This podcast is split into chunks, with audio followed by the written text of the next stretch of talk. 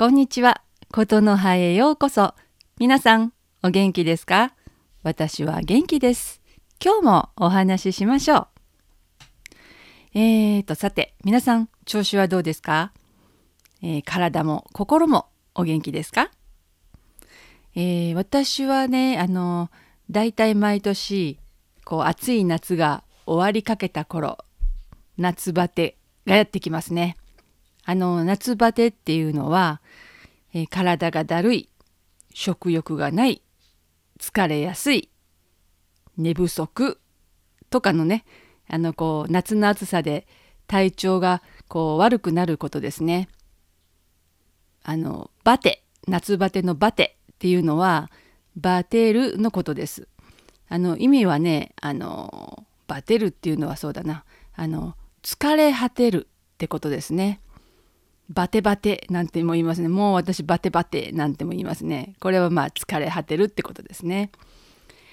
あのまあ原因は暑い夏をこうエアコンの効いたところでねあのだらだらと過ごしてばかりいるってことですかね。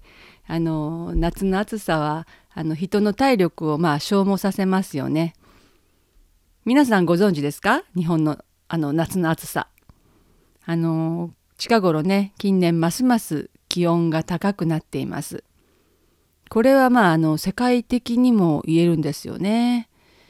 あの日本の夏は、まあ、6月の梅雨頃から蒸し暑さが始まるんですね。でそこからですね9月の終わりぐらいまでかな暑さが残ります。もう私はねあの夏が好きじゃないです。仕事以外はあのなるべく夏は出かけないですね。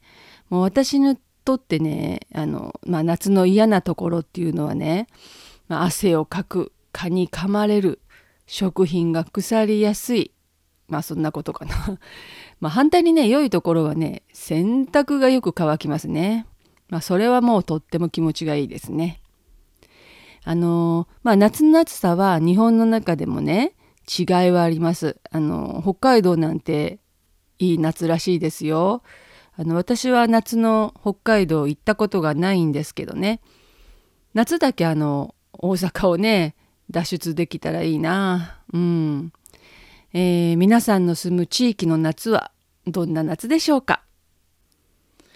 はい。今日も聞いてくれてありがとうございました。それではまたお話ししましょう。またね。バイバイ。さようなら。